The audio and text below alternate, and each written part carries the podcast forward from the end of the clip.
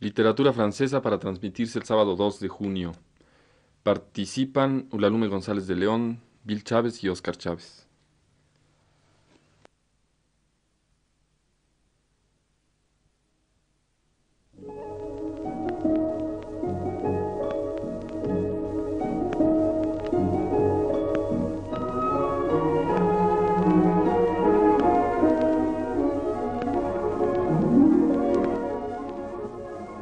La poesía francesa.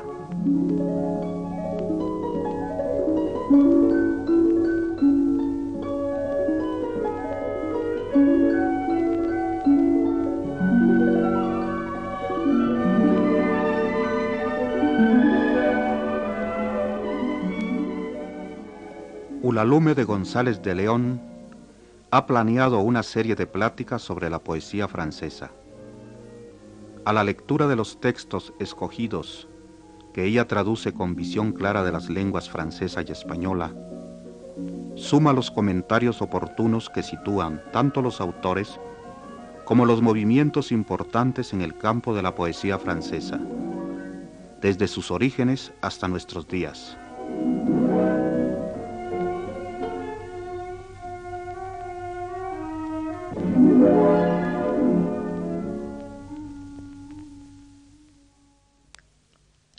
Que Rabelais y que Joaquin du Bellay, Ronsard nació en el jardín de Francia, el Valle del Loira.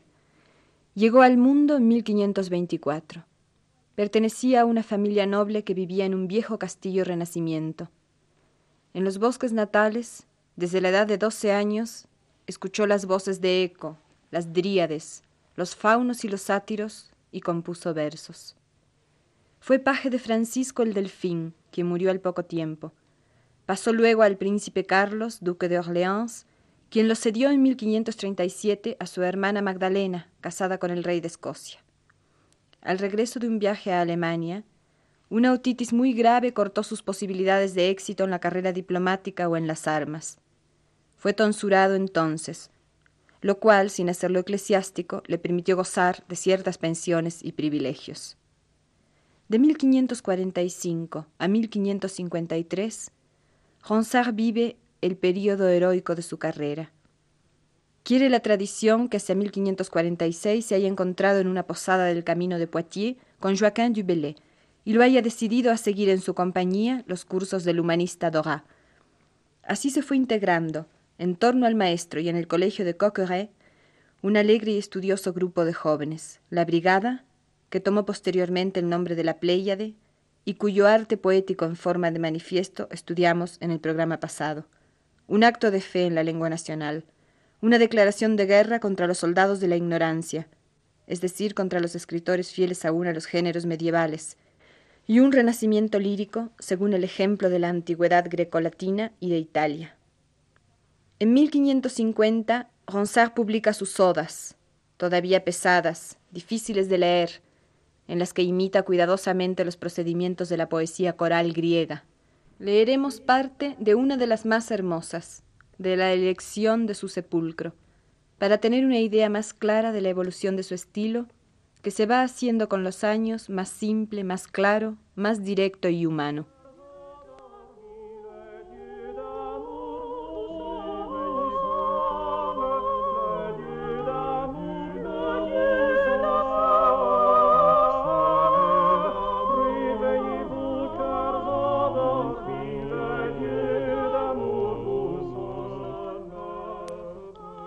Antros y manantiales de estas rocas soberbias, que caéis hasta abajo con suave paso.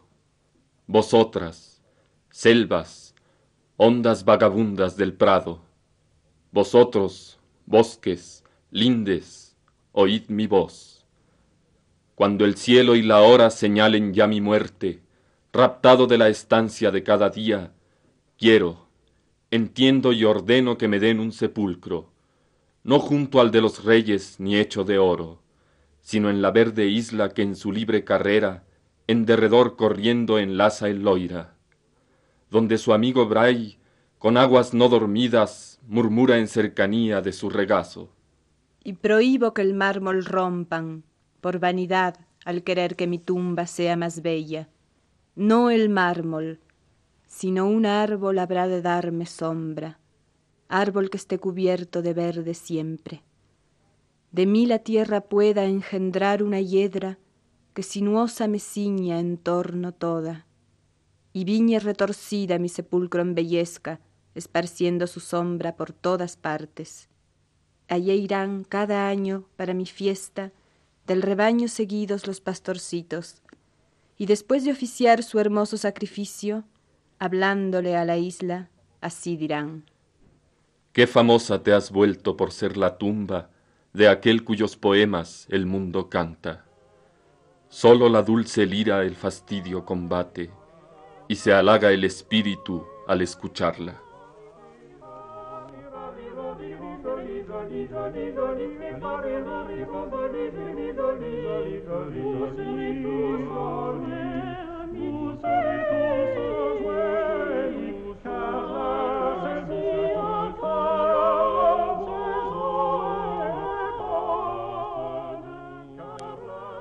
Los 183 sonetos de los amores, dos años después, completaron el advenimiento del joven príncipe de los poetas. Están dedicados a Cassandra Salviati, con la cual se encontró en un baile de la corte de Blois. Ronsard le profesó el mismo tipo de amor cortés que Petrarca había tenido por Laura. Cosa curiosa, Ronsard pensó en la música que debía acompañar sus composiciones y las ideó para ser cantadas, Qué actitud tan diferente la de Victor Hugo cuando prohíbe que se ponga música a sus versos. La edición de Los Amores fue completada en 1555. En el intervalo publicó Ronsard otras obras y el quinto volumen de sus odas. En 1556 volvería una vez más a los amores y daría a conocer nuevos himnos. Por fin, en 1560, apareció la edición completa de sus obras. Mientras tanto, la brigada se ha convertido en la Pléyade. En torno a Ronsard se agrupan Du Bellay, Pontus de Thiard, Baïf, Pelletier, Jodel y Belot. Durante esos años la poesía de Ronsard se transforma.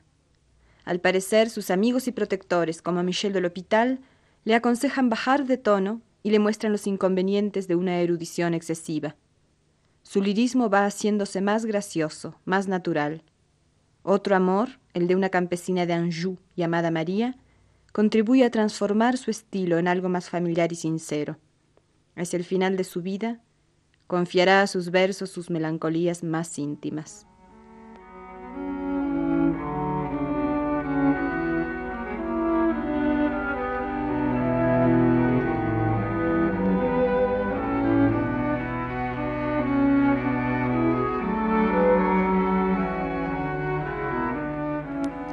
L'an se rajeunissait en sa verte jouvence quand je m'ai pris de vous, ma sinope cruelle. Se pavoneaba el año en verde adolescencia cuando me enamoraste, oh sinopia cruel. La flor de tu edad nueva dieciséis años era, y el olor de tu piel recordaba la infancia. Tenías de una niña entonces la actitud, el andar y la voz era bella tu boca, dignas de un inmortal tus manos y tu frente, y si en tus ojos pienso, parece que me muero. Amor, que con sus ojos viera tales encantos, en mármol, en mi pecho, los grabó para siempre. Y si hoy tus entonces tan perfectas bellezas no son como solían, no me transportan menos, porque me cuido poco de lo que ahora eres, y mucho del recuerdo de la gracia que amé.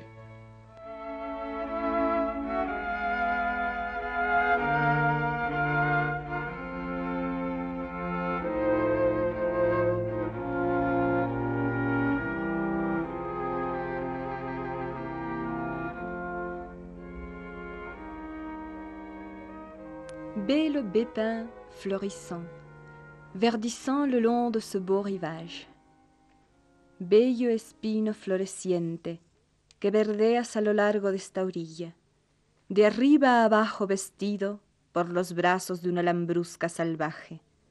Dos campos bullen de hormigas a tus pies, en guarnición instalados, y en tu tronco carcomido las abejas arreglaron su guarida. El amable ruiseñor juvenil llega con su bien amada para aliviar sus amores y se aloja cada año en tu follaje. Hace su nido en tu cima, guarnecido de lana y de fina seda. Ya nacerán sus polluelos, que serán de mis manos presa dulce. Sigue viviendo, albo espino. Vive siempre, Vive sin que el trueno nunca, ni los vientos, ni las hachas, ni los años te precipiten al suelo.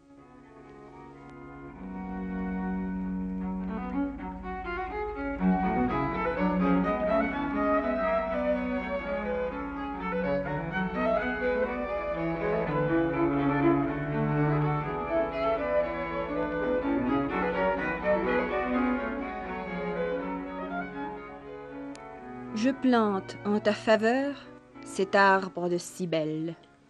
Planto para tu honor este árbol de cibeles, pino en que tus virtudes leerán cada día. En el tronco grabé nuestros nombres y amores, para que con el ímpetu de la corteza crezcan. Faunos que frecuentáis la tierra de mis padres, con danzas y cabriolas pasando sobre el loira, favoreced la planta y prestadle socorro. No la queme el estío, ni el invierno la hiele. Pastor que a estos lugares tu rebaño conduces, por un tallo de avena tu ségloga soplando. Ata todos los años una tablilla al árbol, que al paseante atestigüe mi pena y mis amores. Con leche y con la sangre de un cordero regándola, di, sagrado es el pino, es la planta de Elena.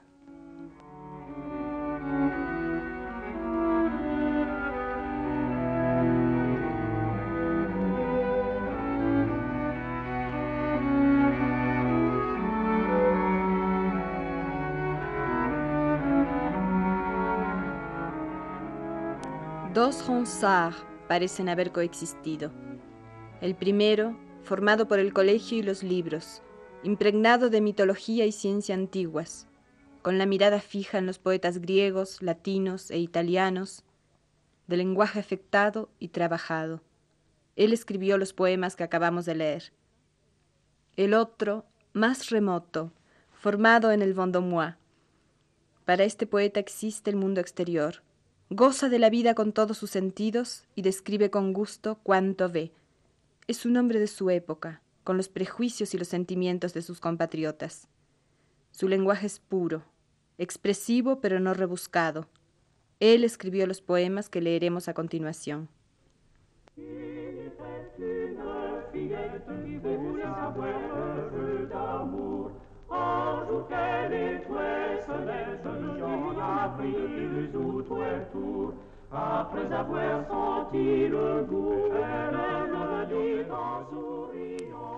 Comme on voit sur la branche, au mois de mai, la rose, en sa belle jeunesse, en sa première fleur, rendre le ciel jaloux de sa vive couleur, quand l'aube de ses pleurs, au point du jour, la rose.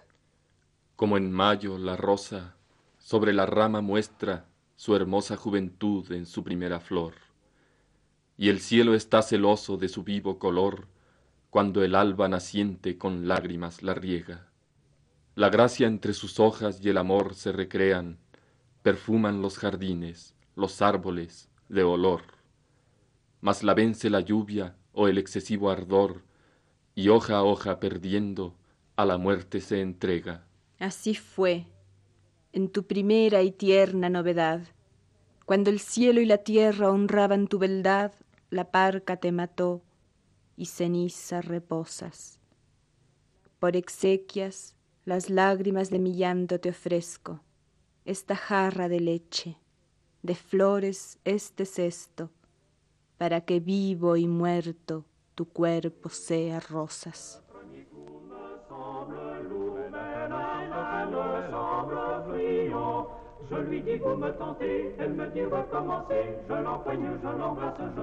me. Elle crie ne cessez, je lui dis vous me gâtez. Laissez-moi petite grâce, vous avez grand tort. Mais quand se va à sentir le doux point, vous le Quand vous serez bien vieille, au soir, à la chandelle, assise auprès du feu, dévidant et filant, dirais, chantant mes vers en vous émerveillant, Ronsard me célébrait du temps que j'étais belle.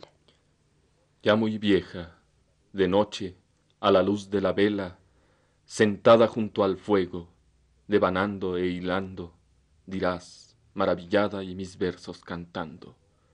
Ronsard me celebró al tiempo que fui bella. Y no tendrás sirviente que al oír esta nueva, después de la faena a medias dormitando, al clamor de mi nombre no vaya despertando, bendiciendo tu nombre con alabanza eterna. Me hallaré bajo tierra, y fantasmas sin huesos, entre sombríos mirtos, descansaré sereno. Serás junto al hogar una vieja encogida, por mi amor y tu fiero desdén desconsolada. Vive, si bien me escuchas, no esperes a mañana, cortemos desde ahora las rosas de la vida. Elle crie ne cesser, je lui dis vous me gâtez, laissez-moi petite grâce, vous avez encore. Mais quand se vint à sentir le doux point, vous le ciel si doucement,